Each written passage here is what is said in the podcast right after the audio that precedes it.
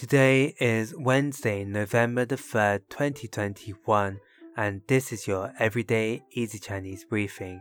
大家好，我是林老师, and in under 5 minutes every weekday, you'll learn a new word and how to use this word correctly in phrases and sentences.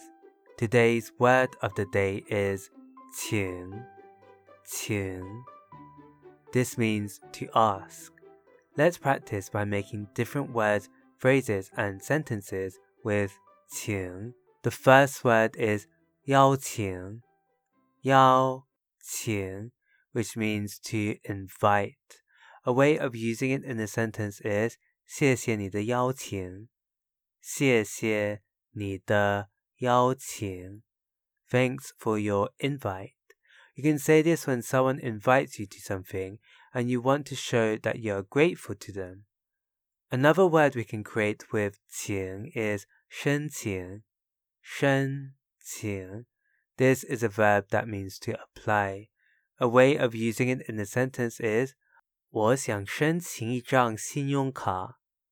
我想申请一张信用卡。I want to apply for a credit card. Finally, we can create the word 请客, which means treat. The 客 here means guest. So 请客 is the act of providing another with free food, drink, or entertainment. A way of using it in a sentence is 今天我请客。今天我请客。I will treat everyone today. Today we looked at the word 请, which means to ask, and we created other words using it. These are 邀请 to invite, 申请 to apply, and 请客 means to treat.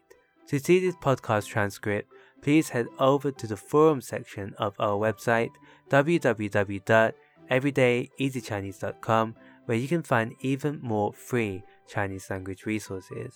See you again soon for more practice.